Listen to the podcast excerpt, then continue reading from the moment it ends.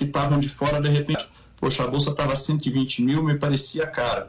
É, e os juros anteriormente eram até né, mais interessantes. Agora a gente vê os juros muito magrinhos e a bolsa estava em patamares que eram muito mais interessantes. Então a gente viu muito mais consulta de gente pensando: caramba, está na hora de entrar, como é que é que eu faço para começar agora? Do que quem já estava lá dentro que estava falando: nossa, estou desesperado, daqui não tem jeito e eu vou ter que sair.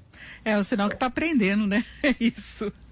Bom, nós vamos fechando por aqui o Economia em Foco de hoje, que discutiu as estratégias e perspectivas do investimento em bolsa. Antes, Felipe, só um questionamento aí para você. Você fala rapidamente, se puder. Eu vi um ouvinte aqui reclamando de taxa de corretagem, perguntando se vai ser zerada. É isso? Vai? Não. É, esse não é meu departamento, tá? Então, é isso. É sobre isso. É isso. É, nós vamos fechando. nós vamos fechando por aqui o Economia em Foco. Teve a participação do Felipe Dexheimer, que é coordenador de alocação da XP Investimentos. Felipe, muito obrigada. Uma boa tarde. Muito Rafael obrigado, Figueiredo, que é sócio analista da Eleva Financial também. Rafael, muito obrigada. Boa tarde para você. E o André Barbosa, que é sócio-diretor da Toro Investimentos. Eu agradeço muito a participação de vocês três e muito obrigada a você que esteve com a gente até agora. Eu lembro que a íntegra do nosso programa fica disponível nos canais da Jovem Pan. Você pode conferir todas essas dicas aí dos nossos analistas em relação ao investimento em ações. Uma boa tarde, um ótimo final de semana.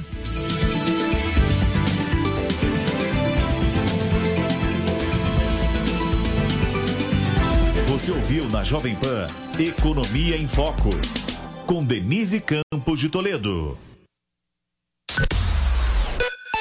Jovem Pan News. Jovem Pan. Aconteceu? Está aprovado. Votaram sim. Passam pelo microfone Jovem Pan. A polícia do Rio de Janeiro faz mais uma grande apreensão. A Venezuela sofreu um novo depois da polêmica gerada pelas críticas do presidente Jair Bolsonaro. Hoje eu falo de Washington, capital dos Estados Unidos. E a melhor análise, com um time de comentaristas que não deixa passar um detalhe. O governo vem estimulando a concorrência através da. Se o presidente não fosse o pai de Eduardo Bolsonaro. Eu acho que o Brasil fica com essa conversa, é, é muita lei e pouca vergonha. Na Jovem Pan, você ouve e entende a notícia com um time imbatível de comentaristas. Jovem Pan News. Estado terá plano de demissões voluntárias ao funcionalismo público de São Paulo. Secretário de Projetos, Gestão e Orçamento, Mauro Ricardo, explica que é uma perda de receitas na casa de 26 bilhões de reais com a crise econômica gerada pela pandemia. Funcionários seletistas, né, dessas empresas que, que serão extintas, fundações, autarquias e empresas, são em número de 10 que nós estamos incluindo agora neste projeto de lei. Né? Muitos desses funcionários são seletistas, aqueles funcionários não essenciais aos órgãos que absorverão eventualmente essas é, atribuições, logicamente serão é, dispensados. Nós estamos lançando um programa de demissão voluntária àqueles seletistas estáveis, são aqueles que foram contratados até 1983 e foram considerados estáveis pela Constituição Federal, ou seja, não podem ser demitidos. Para eles, nós estamos fazendo um programa de demissão voluntários para que torne mais atrativo o processo de desligamento desses servidores. O governo do estado enviará à Assembleia Legislativa um projeto de lei com medidas administrativas para o equilíbrio fiscal com o objetivo de evitar um déficit estimado de 10 bilhões de reais. News. News. A notícia que você quer saber. A notícia que você precisa saber. 24 horas com você. No seu rádio e na internet. Jovem Pan. Jovem Pan. A audiência do nosso site não para de crescer e agora tem mais uma novidade por lá. Nossos podcasts ganharam uma área exclusiva e agora todo o conteúdo produzido nos nossos estúdios está muito mais acessível. São mais de 25 podcasts sobre notícias, esporte e entretenimento, além dos clássicos da nossa programação como os Pingos nos Is e o 3 em 1. Você pode conferir os nossos podcasts no Spotify, no Deezer e até no iTunes. Ou visite o nosso site jp.com.br podcast. Emissoras brasileiras do Grupo Jovem Pan. Rádio Pan-Americana S.A. Jovem Pan São Paulo. AM ZYK 521, 620 kHz. FM 100,9 MHz. Jovem Pan News Brasília, ZYH 709, 750 kHz. Jovem Pan News São José do Rio Preto, ZYK 664, 900 kHz. E mais de 100 afiliadas em todo o Brasil. Você também pode assistir a Jovem Pan pelo Panflix Disponível na loja de aplicativos do seu smartphone ou tablet. Acesse jovempan.com.br. Jovem Pan, a rádio que virou TV. Atenção emissoras da rede Jovem Pan News. No ar, Jovem Pan, agora.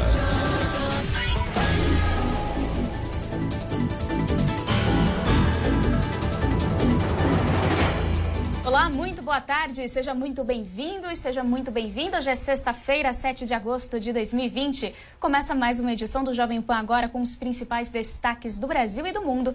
Estamos ao vivo em AM e pelo Panflix, Twitter, Facebook e no site jp.com.br. Eu sou Lívia Fernanda e mais uma vez seguimos juntos até às 5 da tarde. Vamos aos destaques. Jovem Pan, agora. Governo do Estado de São Paulo adia volta às aulas para o dia 7 de outubro. As cidades que estiverem na fase amarela há pelo menos 28 dias poderão antecipar a reabertura para o dia 8 de setembro para reforço escolar. Índice de inflação oficial sobe 0,38% no mês de julho, puxado pela alta da gasolina e da energia elétrica. Resultado é o maior para o período em quatro anos.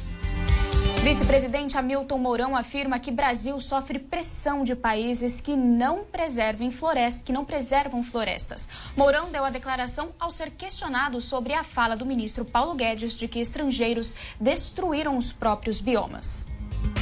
Alertas de desmatamento na Amazônia sobem 34,5% no período de um ano. Satélites do governo alertam para mais de 9 mil quilômetros quadrados devastados entre agosto de 2019 e julho de 2020. E um avião com cerca de 190 pessoas a bordo sofre acidente em pouso e se parte ao meio na Índia. A aeronave da Air India Express ultrapassou a pista do momento da aterrissagem no aeroporto de Calicut, no sul do país. Agora são 4 horas e 7 minutos. O vice-presidente Hamilton Mourão reafirma a posição de Paulo Guedes. A reportagem é de Vinícius Nunes.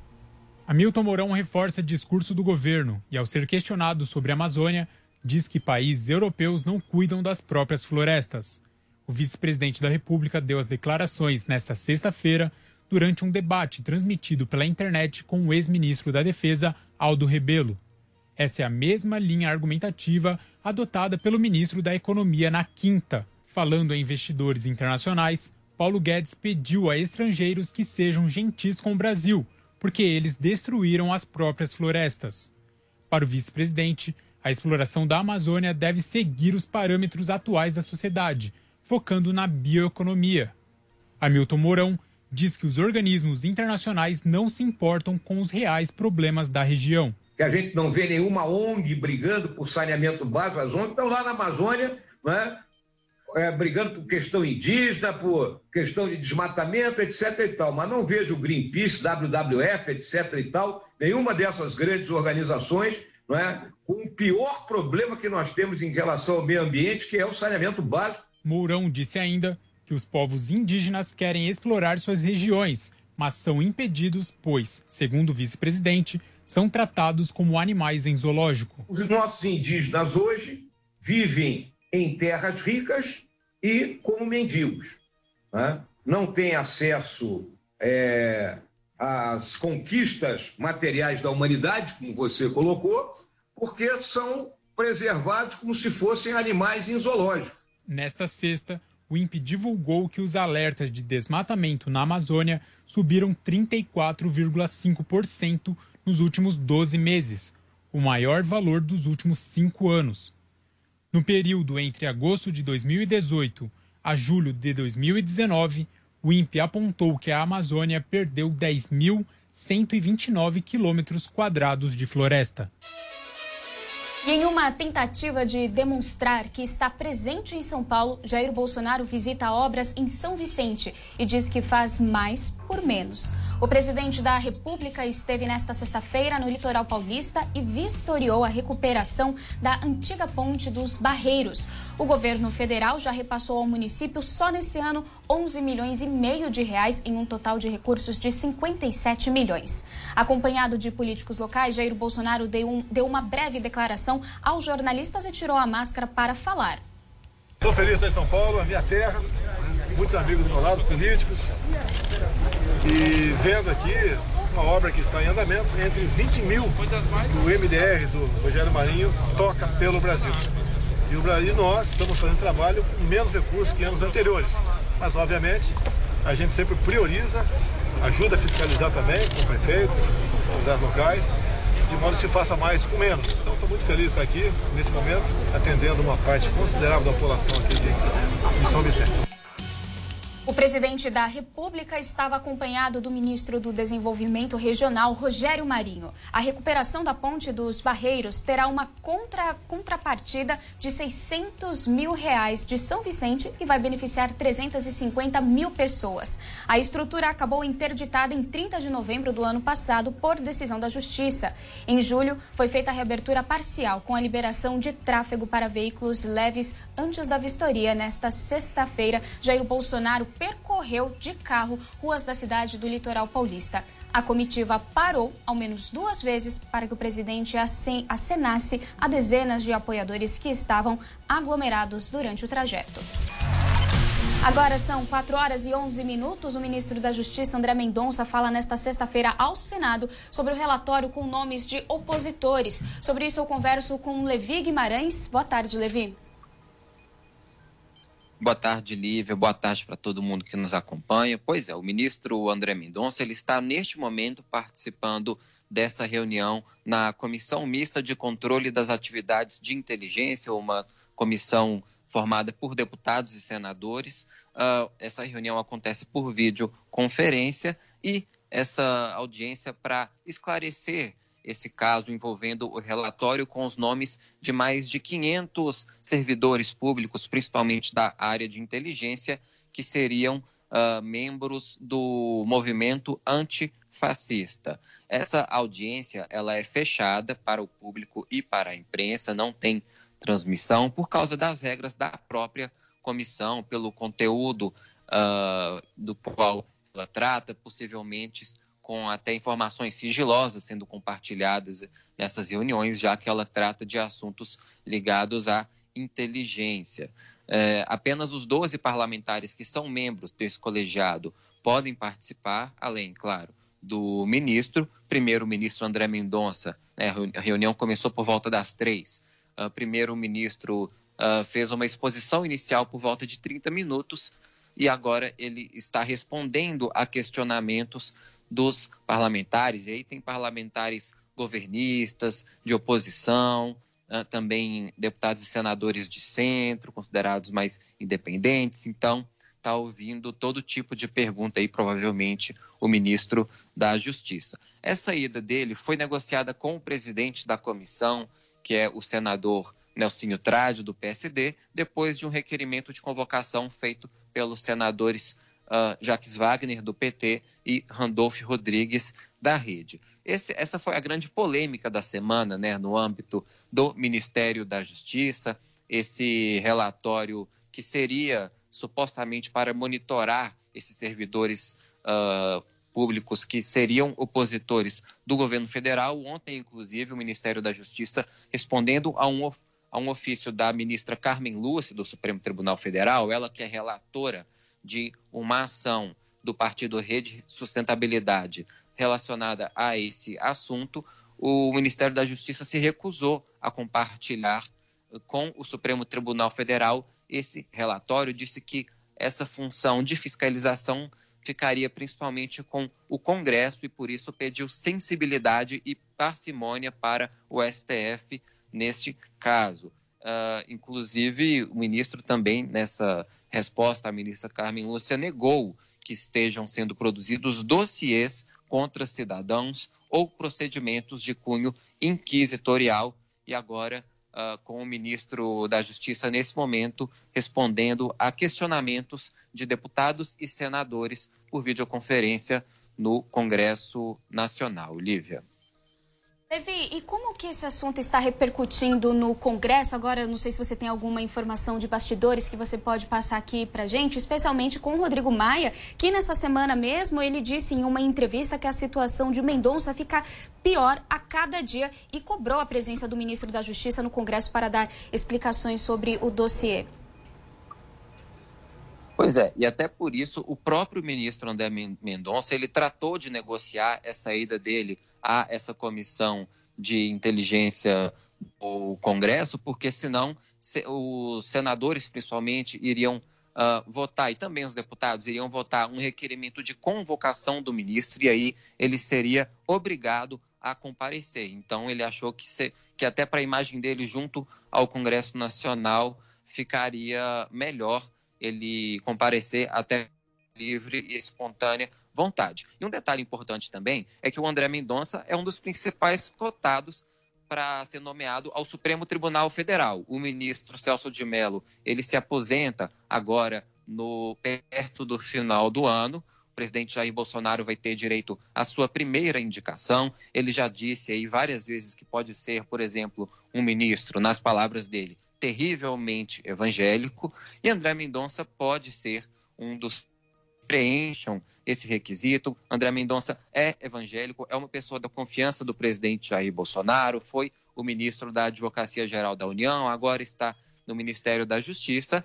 E ele, muita gente diz que nos bastidores ali, ele meio que está em campanha para o Supremo Tribunal Federal, mas para ser uh, é, realmente indicado ao Supremo Tribunal Federal, tem que passar por uma sabatina no Senado, tem que ser aprovado pelo plenário do Senado, como é sempre o procedimento com nomeações ao STF, e por isso ele precisa manter ali uma boa imagem, pelo menos com a maioria dos senadores. Então, essa, esse movimento do ministro de ir ao Congresso e responder a perguntas sobre esse caso que gerou muito, muita polêmica também faz parte disso, dessas movimentações dele, pensando até numa possível nomeação ao Supremo Tribunal Federal.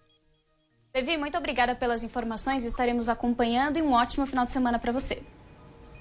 Agora são 4 horas e 17 minutos de Brasília. Vamos para o Rio de Janeiro, pois um deslizamento de encosta no alto do Morro da Mangueira atingiu casas e deixou famílias desalojadas. Quem traz os detalhes agora para a gente desse incidente é o Rodrigo Viga.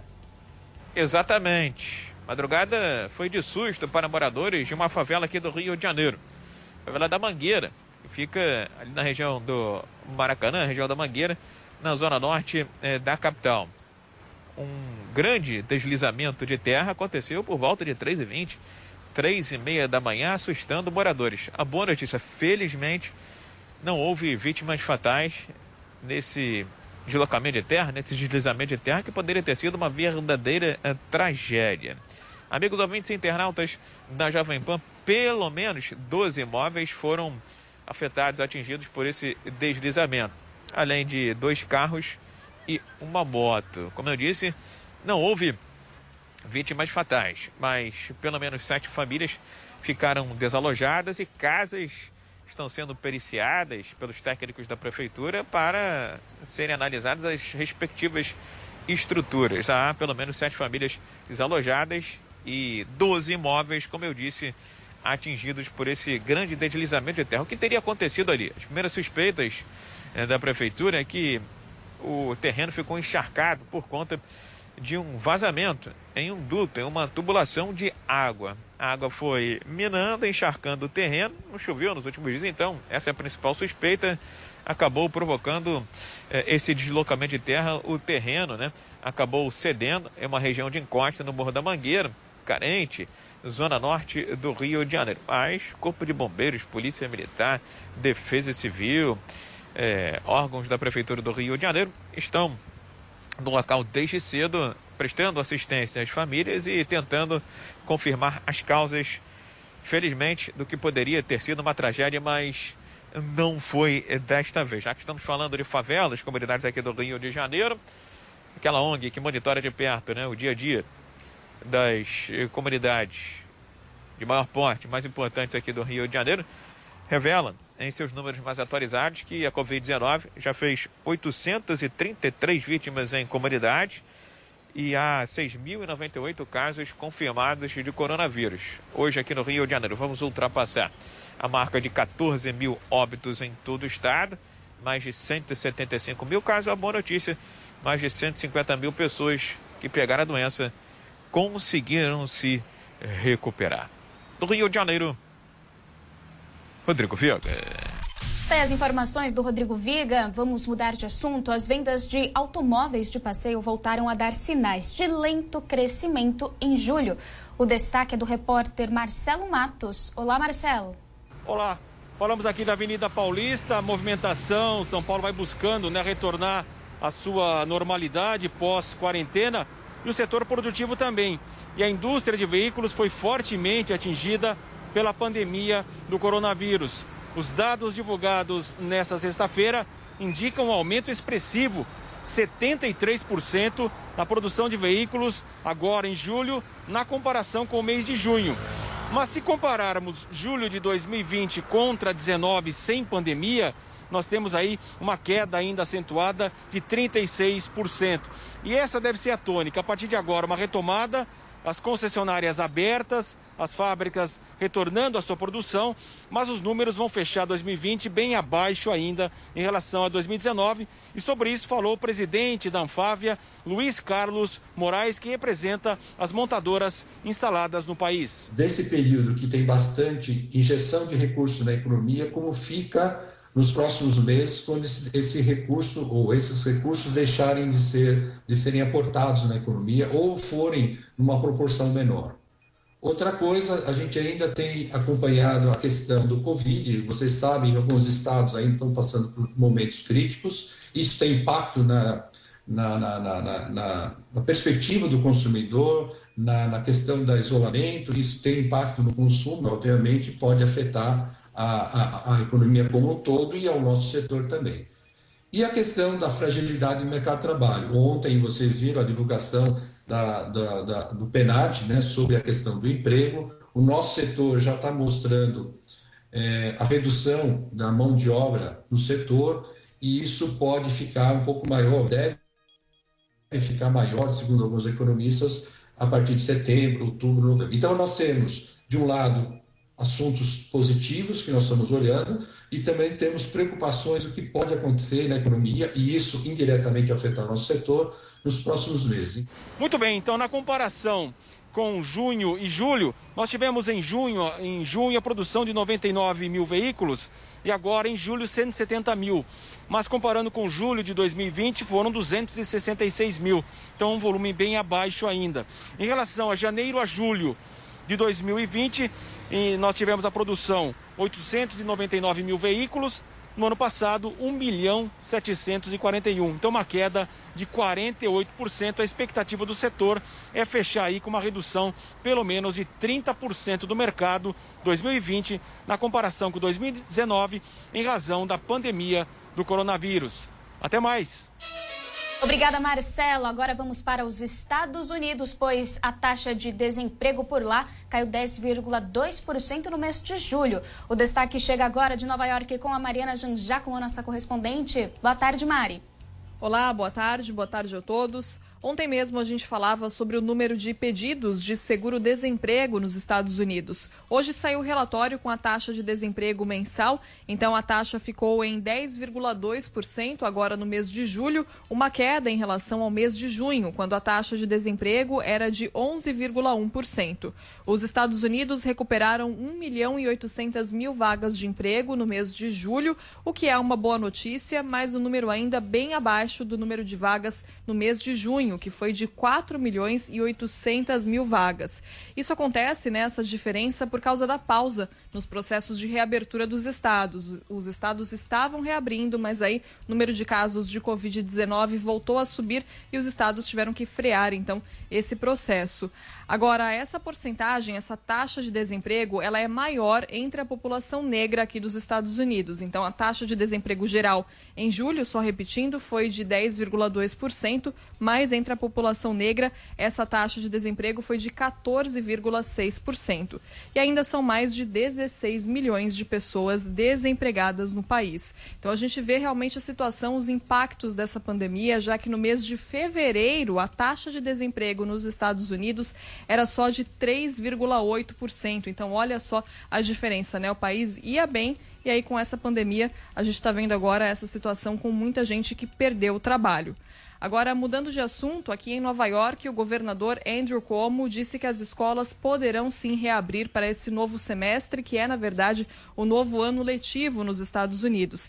Ele disse que cada distrito precisa mandar um plano sobre como serão essas aulas para que o estado possa avaliar, então não vai ser a mesma situação em todos os estados. Aqui na cidade de Nova York, o prefeito já tinha dito que pensava em adotar uma estratégia de abrir as escolas, de ter aulas presenciais apenas algumas vezes por semana semana. Então, há algumas exigências, não é simplesmente abrir as escolas e retomar todas as aulas presenciais. O governador disse que tomou essa decisão porque a situação aqui no estado realmente está bem melhor. Olha, só para a gente ter uma noção, ontem foram feitos 70.170 testes para Covid-19 em todo o estado e apenas 714 deram positivo. Isso representa 1% dos testes. Então, realmente, a situação melhorou muito por aqui, mas cada distrito tem a sua realidade. Então, cada distrito escolar vai ter que apresentar o seu plano ali para o Estado, além de realizar sessões, reuniões com pais, com estudantes, com a comunidade, com os professores, até o dia 25 de agosto. Eu continuo por aqui acompanhando essa nova situação aqui nos Estados Unidos, qual será a repercussão desse anúncio da volta às aulas. Muita gente ainda insegura de mandar as crianças para a escola, já outros pais querendo, né, preocupados, ansiosos por essa volta às aulas presencial. Também a questão dos, dos professores, os sindicatos dos professores aqui também estão cobrando medidas dos distritos escolares para garantir a segurança dos profissionais e dos alunos. E eu continuo acompanhando tudo isso então e volto a qualquer atualização. De Nova York, Mariana Janjacomo. Obrigada, Mari. Agora vamos falar de mais um acidente que aconteceu nesta semana. Um avião da companhia Air India Express com 191 passageiros derrapou na pista do aeroporto de Calicut, na Índia, e se partiu ao meio durante uma tentativa de pouso. Segundo informações da polícia local, o grave acidente já deixou 16 mortos e 123 feridos. Um dos mortos é o piloto. O avião decolou de Dubai, nos Emirados Árabes, e tinha como destino a cidade indiana, que é o centro de distribuição de voos da companhia aérea Air India Express. O acidente ocorreu por volta das 7 horas e 40 minutos da noite, no horário local, quando a aeronave aterrizava. Chovia muito na região e o avião deslizou ao chegar ao final da pista, caindo num vale. Nas redes sociais, usuários publicaram imagens do avião partido com equipes de resgate atuando sob a chuva. Para você que nos acompanha pela Panflix, consegue acompanhar as imagens. A bordo da aeronave estavam indianos que retornavam após serem barrados em outros países devido à pandemia do novo coronavírus. No Twitter, o ministro da Defesa da Índia lamentou a tragédia. Em maio de 2010, 158 pessoas morreram quando um avião da mesma empresa ultrapassou a pista no aeroporto da cidade de Mangalore, na Índia, e caiu. Agora nós vamos para um rápido intervalo. O Jovem Pan agora volta já. Jovem Pan, agora.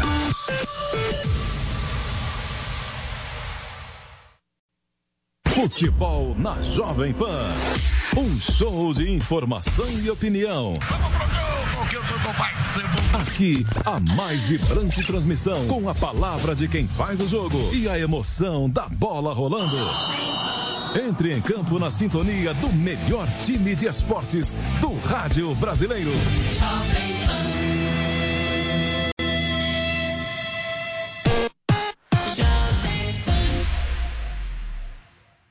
E aí, pessoal, aqui é o Paulo Matias do 3 em 1. Deixa eu fazer uma pergunta. Você já tem a Panflix? é a TV da Jovem Pan de graça na internet. É só você baixar o aplicativo no seu celular ou no seu tablet. Jornalismo, entretenimento, esporte, canal Kids e muito mais. Todo dia tem conteúdos novos para você ver e rever por lá. Baixe agora na Apple Store ou no Google Play. Não esquece, é de graça. Eu já baixei o meu. Jovem Pan Morning Show. Jovem Pan Morning Show. De segunda a sexta, a partir das 10 da manhã. Oferecimento Lojas 100. 68 anos. Estamos dobrando nosso centro de distribuição porque o futuro vai ser nota 100. Lojas 100. Ainda bem que tem. A notícia que você quer saber. A notícia que você precisa saber. 24 horas com você. No seu rádio e na internet. Jovem Pan. A Jovem Pan está com você em todos os lugares e em todos os momentos. Nós vamos andar num veículo terra-via. O mercado trabalha na expectativa de uma redução. De manhã, informação e opinião na medida para começar o dia do jeito certo. A MP da Liberdade Econômica tem que ser aprovada. Quatro membros do alto escalão do governo Pará. No começo da tarde, a equipe de esportes da Jovem Pan entra em campo com você. Estamos juntos mais uma vez para mais uma edição do nosso Esporte em Discussão para você. Para analisar os lances polêmicos e discutir à vontade. Ao longo do dia, nossos repórteres não deixam escapar nada. Tráfico de pessoas. A notícia de última hora. E aquilo que mexe com a sua rotina. Pela marginal do Rio Tietê, em direção a Ayrton Senna, tem agora. Tudo passa pelo microfone da Pan. Viu só? A Jovem Pan está com você o tempo todo. Em som e imagem. Acesse jovempan.com.br. Baixe o aplicativo da Pan e se inscreva nos nossos canais no YouTube. Quer ser uma pessoa bem informada? Eu tenho uma novidade para você. Agora você pode receber todo o conteúdo exclusivo da Jovem Pan diretamente na sua caixa de e-mail. Assine nossa nova newsletter e tenha acesso ao melhor conteúdo de política, economia, esportes e entretenimento diariamente às 10 horas da manhã, logo após o Jornal da Manhã. Para se inscrever é fácil. Acesse jp.com.br cadastro e informe seu e-mail. Veja como é fácil ser uma pessoa bem informada. Jovem Pan, agora. Estamos de volta ao vivo. Este é o Jovem Pan agora. Neste momento são 4 horas e 31 minutos. Faz 23 graus aqui na capital de São Paulo, 24 graus na capital do Rio de Janeiro. A inteligência artificial tem sido uma ferramenta importante para acelerar a descoberta de casos de Covid-19. É o que mostra a reportagem de Vitor Brown e que nós vamos conferir agora. Um sistema desenvolvido pelo Hospital das Clínicas de São Paulo que identifica lesões pulmonares por meio da inteligência artificial está ajudando médicos a diagnosticar pacientes infectados pelo novo coronavírus. A ferramenta ganhou o nome de RadVid-19 e está sendo usada desde abril.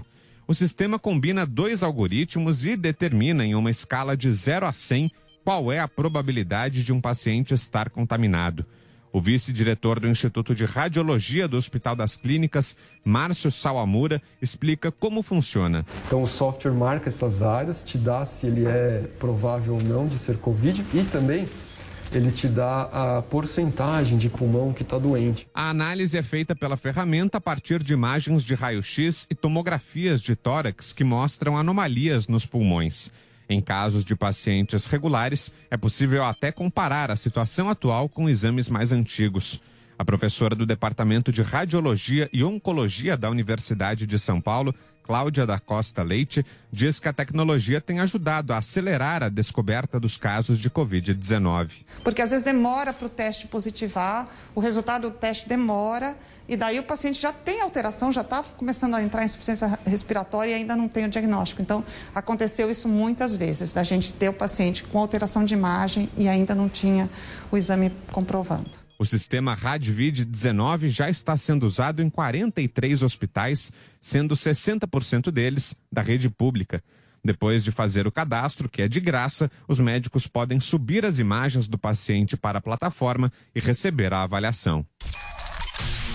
Vamos para Brasília, pois o Ministério da Justiça determinou o cancelamento do desfile de 7 de setembro. Sobre esse assunto, então, a gente conversa agora com a Luciana Verdolim, que vai dar mais detalhes para a gente. Boa tarde, Lu. Boa tarde, Lívia. Boa tarde também a quem acompanha a gente. A decisão foi tomada por conta exatamente da pandemia do coronavírus.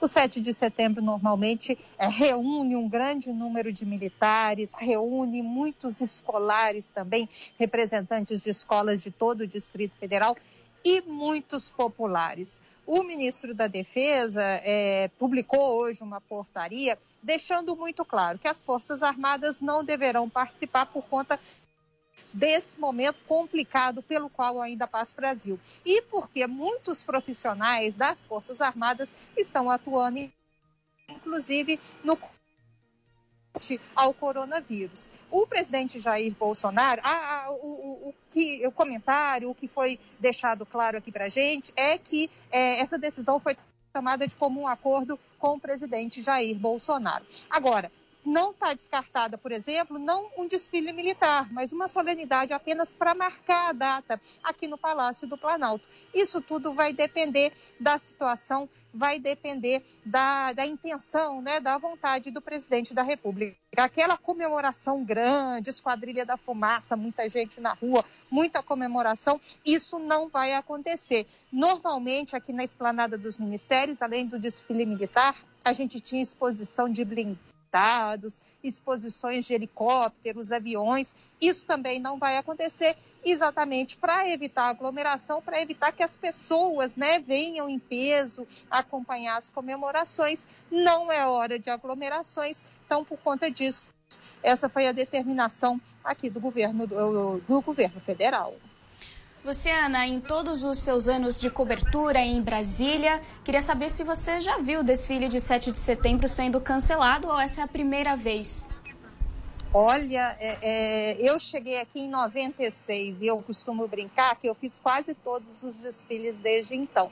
Mas, assim, é sempre uma data muito marcante, uma, uma data muito comemorada, principalmente pelo presidente Jair Bolsonaro no ano passado, ele participou do desfile, chegou a, a aqui a esplanada de, dos ministérios em carro aberto. Depois do desfile, ele ainda foi cumprimentar a população a pé, ele andou quase toda a esplanada inteira, comemorou, chegou perto de populares. Então, é, é uma, mar, é uma data que é, é, é muito importante para o governo do presidente Jair Bolsonaro. A avaliação, no entanto, é de que a, a, a questão do coronavírus está muito preocupante. Os números assustam. A gente vai chegar a 100 mil mortes essa semana. O próprio ministro da Saúde, Eduardo Pazuello, já admitiu. Então, é, não, é, não seria a hora, de acordo com o governo, de fazer qualquer tipo de mobilização nesse sentido, porque reúne milhares de pessoas não só o pessoal que desfila, o objetivo é proteger, inclusive quem desfila, e proteger também os populares. As escolas que fazem parte aqui da, também do desfile militar, elas nem voltaram ainda aqui em Brasília, não voltaram às suas atividades. E esse retorno está sendo questionado, inclusive, pela Justiça. Já tem um calendário de retorno das escolas. As escolas públicas devem retornar a partir de semana que vem. As escolas particulares tiveram autorização para retomar com as aulas presenciais, mas poucos estudantes estão indo na escola, os pais estão preferindo esperar mais um pouco, continuar com as aulas online. É, triste, porém necessário. Lu, agora mudando um pouquinho de assunto, eu me lembro que nessa semana a gente conversou sobre a possibilidade do governo brasileiro, o presidente Jair Bolsonaro, ele até se manifestou sobre a possibilidade de ajudar o Líbano. Eu gostaria de saber se temos novidades sobre a efetividade dessa ajuda. Olha, o governo brasileiro está conversando com o governo do Líbano para saber exatamente do que, que eles estão precisando. Uma das maiores é, necessidades nesse momento seria material para tratar de queimaduras. Isso o governo brasileiro está avaliando o que, que tem. A expectativa é de que um avião saia daqui de Brasília nos próximos dias, principalmente com insumos para tratamento de queimados. O governo brasileiro também está olhando se o Líbano está precisando de alguma vacina, porque o nosso programa de vacina é reconhecido mundialmente e a gente tem estoque de muita vacina importante que pode ajudar nesse momento.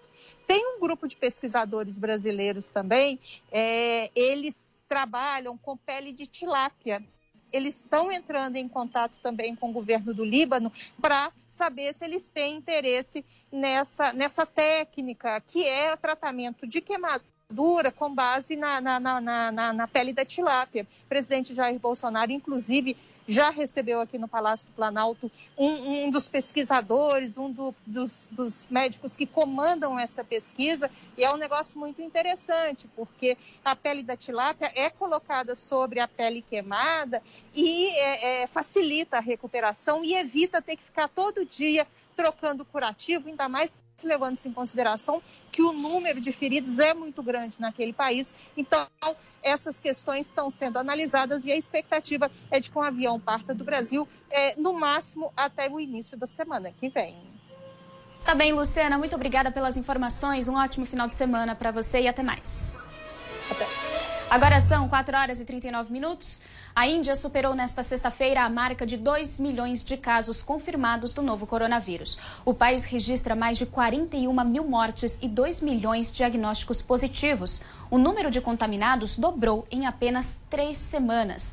O vírus avança principalmente em cidades pequenas e na zona rural, onde vivem 70% dos indianos. No ranking mundial, a Índia é o terceiro país mais atingido. Na Europa, os 32 mil habitantes de Aranda de Duero, na Espanha, foram colocados em confinamento por 14 dias. Outras quarentenas foram impostas em regiões afetadas pelos novos focos de coronavírus, como o País Basco, Catalunha e Aragão, todos na Espanha.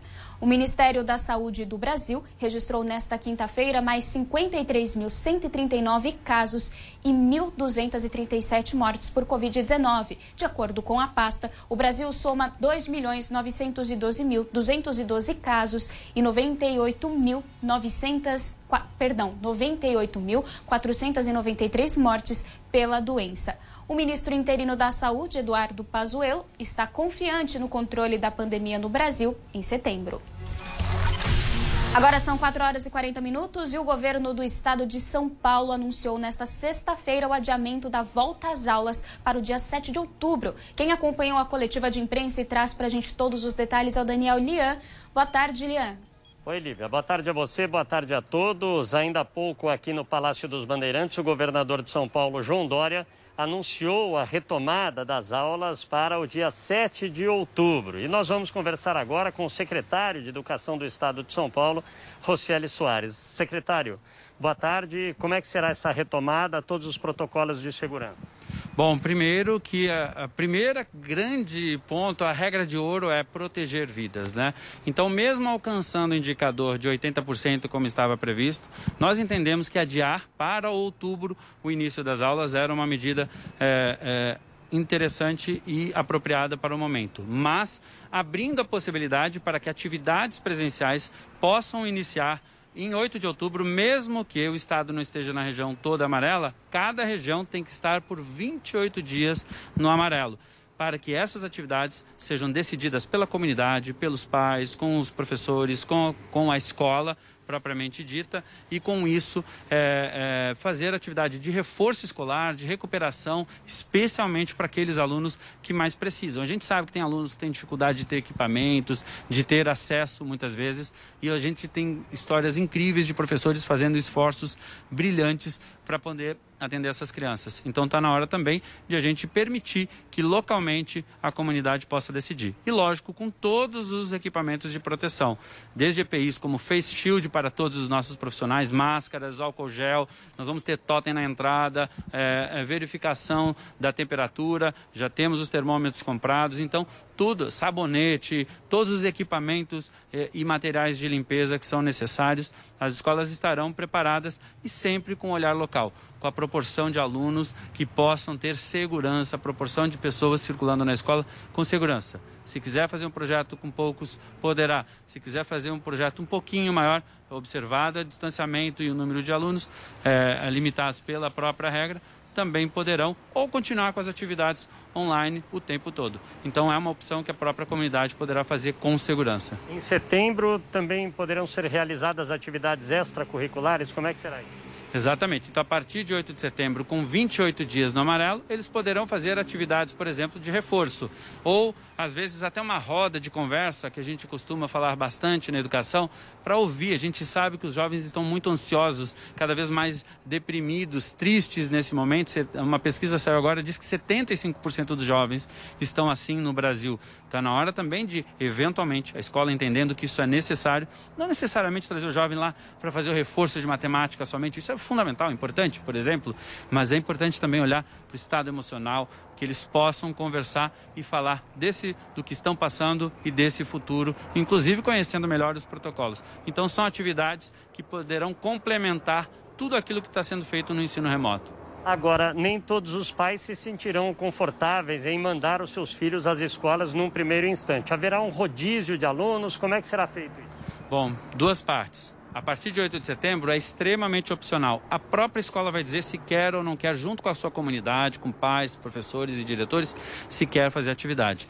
Quando a gente está falando de 7 de outubro, a primeira etapa ela é opcional sim aos pais. O pai que disser, olha, eu não quero ainda que meu filho vá, não tem problema, ele poderá fazer as continuar com as atividades. Agora é importante, ele precisa continuar com as atividades e a secretaria vai ter de monitorar todos os casos eh, e dialogando com a família que vai ter de se comprometer conosco nesta continuidade dos estudos, porque isso a gente não pode abrir mão como sociedade. Educação tem que ser prioridade geral.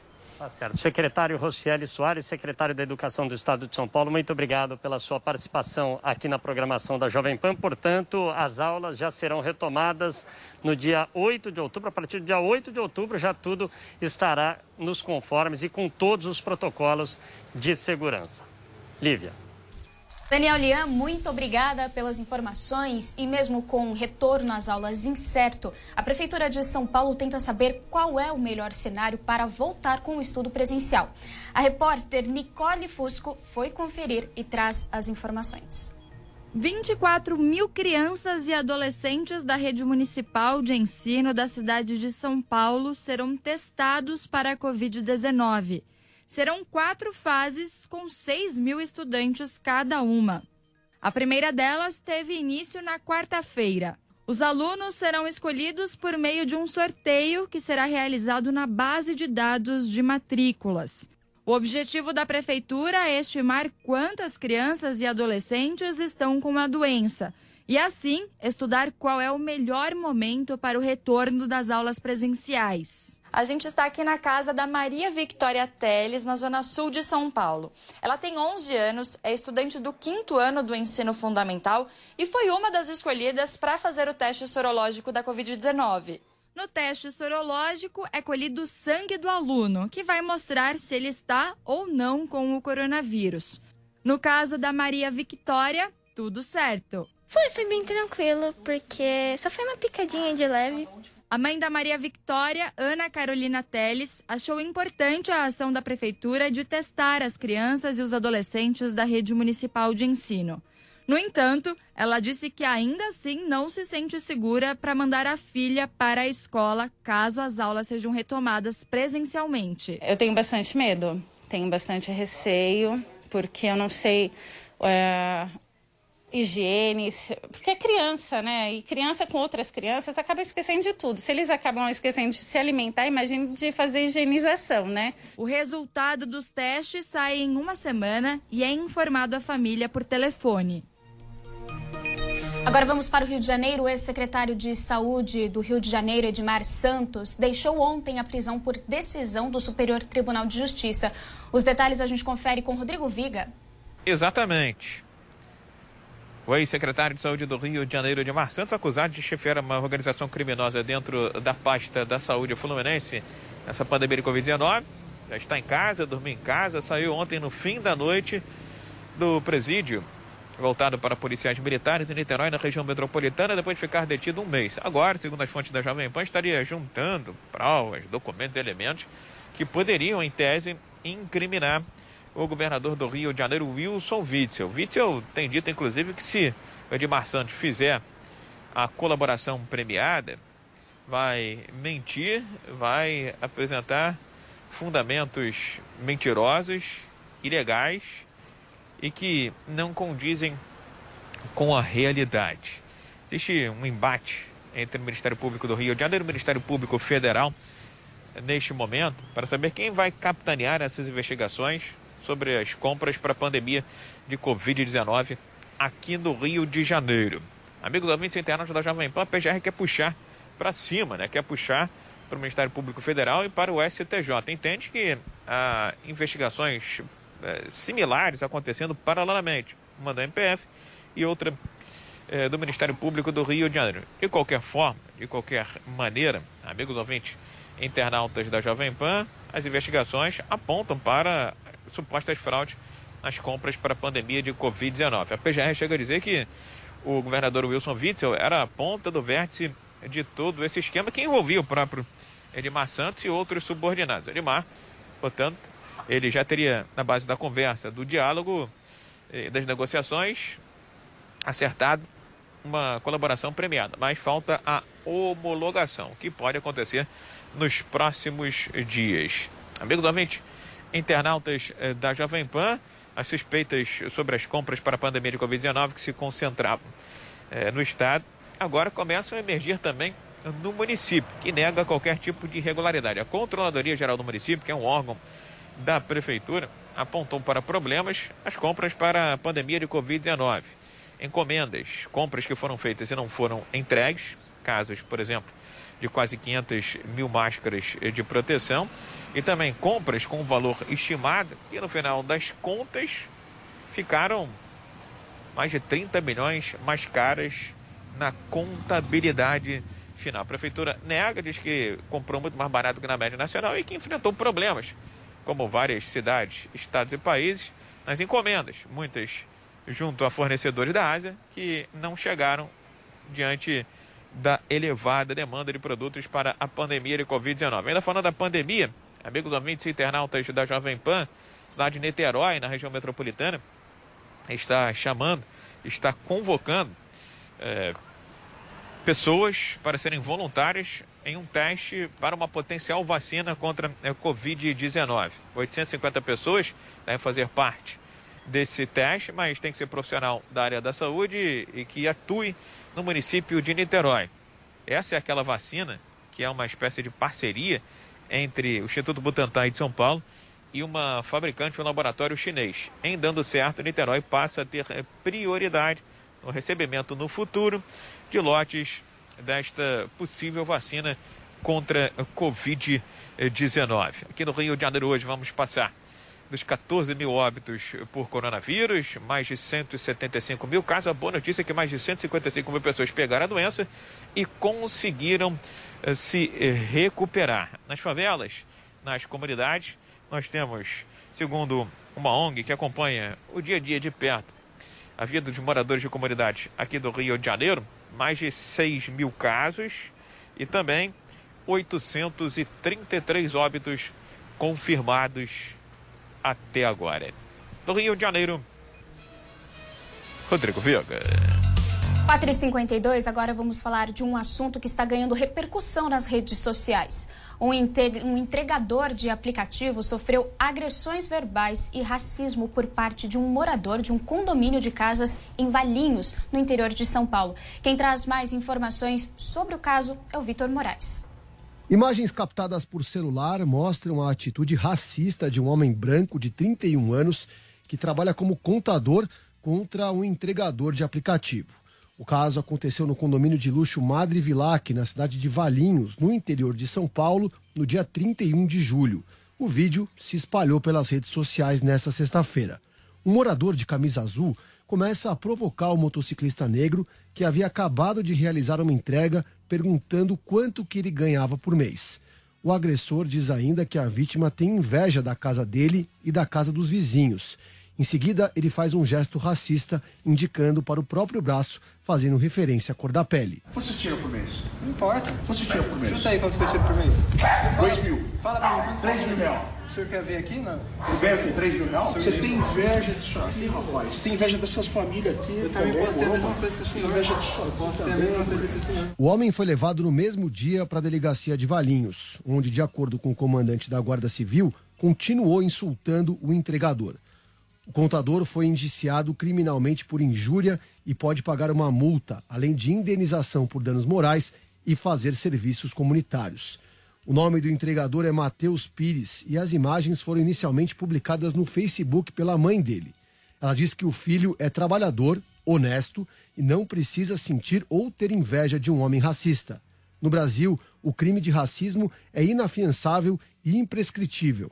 A injúria racial está prevista no Código Penal, que estabelece a pena de reclusão de 1 a 3 anos e multa, além da pena correspondente à violência para quem cometê-la. Pleno 2020 ainda tem gente que pensa dessa forma, é vergonhoso. Vamos mudar de assunto? Armado, o secretário executivo do governo federal reage à tentativa de assalto e prende criminoso em bairro nobre da capital paulista. A reportagem de Leonardo Martins. O secretário executivo do Ministério das Comunicações, Fábio Weingarten, reagiu a um assalto e conseguiu prender o ladrão no início da tarde desta quinta-feira, em um bairro nobre da zona oeste de São Paulo. Weingarten estava com os pais na esquina da rua Bela Sintra com a Alameda Franca, nos Jardins, quando foi surpreendido por um bandido que queria roubar o relógio dele. Armado, o próprio secretário reagiu e deu voz de prisão ao bandido, que ainda tentou fugir, mas acabou sendo rendido na calçada antes da chegada da polícia militar. Em entrevista ao programa Os Pingos nos Is, Fábio Weingarten contou que não pensou duas vezes antes de sacar a pistola. No que ele falou, passa o relógio pela segunda ou terceira vez, e eu, felizmente, estava armado, saquei a arma, botei na cabeça dele e falei para ele se render e se entregar. Weingarten relembra que o criminoso se assustou ao ver a arma. A sensação da certeza do êxito do bandido era tamanha que ele, ele, ele ficou em estado de choque mais do que eu quando eu saquei a arma. Assim, é, é, é inacreditável. Segundo a delegada Zuleika Gonzalez, o suspeito de 30 anos vai responder por esse e outros crimes. Ele foi autuado por roubo tentado aqui no 78DP e agora, tendo a qualificação dele, estando com ele detido, nós vamos ver se tem outros crimes que a gente pode esclarecer com a sua prisão. Ainda segundo a delegada que acompanha o caso, o homem que tentou assaltar o secretário executivo tem passagem por porte de arma e também por outra tentativa de roubo. Agora, ele foi autuado pela Polícia Civil por roubo tentado. 4h56 e ponto final em mais uma edição do Jovem Pan Agora. Em seguida, você acompanha o 3 em 1 na apresentação de Paulo Matias. Eu desejo uma ótima sexta-feira, aproveite muito o seu final de semana e a gente se encontra de novo na segunda, às 4 da tarde. Até mais.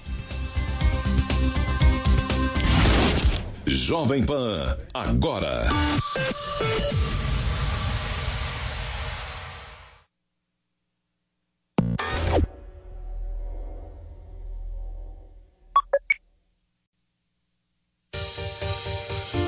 Aí, pessoal, aqui é o Márcio Espímpolo do Esporte da Jovem Pan. Você já tem a Panflix? A TV da Jovem Pan de graça na internet. É só baixar o aplicativo no seu celular ou tablet. Jornalismo, esporte, entretenimento, canal Kids e muito mais. Todo dia conteúdos novos para você ver e rever. Baixe agora na Apple Store ou Google Play e é de graça. Eu já baixei o meu. A Jovem Pan está com você em todos os lugares e em todos os momentos. De manhã, informação e opinião na medida para começar o dia do jeito certo. Bom dia, ouvinte da Jovem Pan. A partir de agora, manchetes do Jornal da Manhã.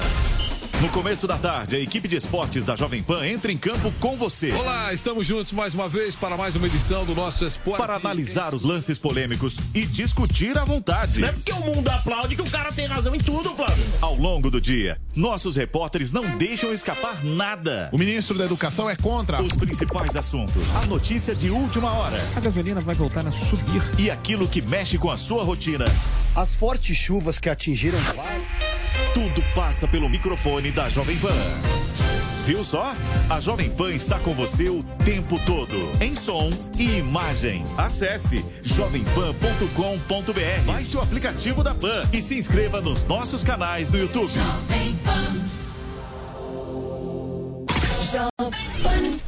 A audiência do nosso site não para de crescer e agora tem mais uma novidade por lá. Nossos podcasts ganharam uma área exclusiva e agora todo o conteúdo produzido nos nossos estúdios está muito mais acessível. São mais de 25 podcasts sobre notícias, esporte e entretenimento, além dos clássicos da nossa programação, como os Pingos nos Is e o 3 em 1. Você pode conferir os nossos podcasts no Spotify, no Deezer e até no iTunes. Ou visite o nosso site jp.com.br/podcast. Emissoras brasileiras do Grupo Jovem Pan. Rádio Pan-Americana SA. Jovem Pan São Paulo. AM ZYK 521, 620 kHz. FM 100,9 MHz. Jovem Pan News Brasília. ZYH 709, 750 kHz. Jovem Pan News São José do Rio Preto. ZYK 664, 900 kHz. E mais de 100 afiliadas em todo o Brasil. Você também pode assistir a Jovem Pan pelo Panflix, disponível na loja de aplicativos do seu smartphone ou tablet. Acesse jovempan.com.br. Jovem Pan, a rádio que virou TV.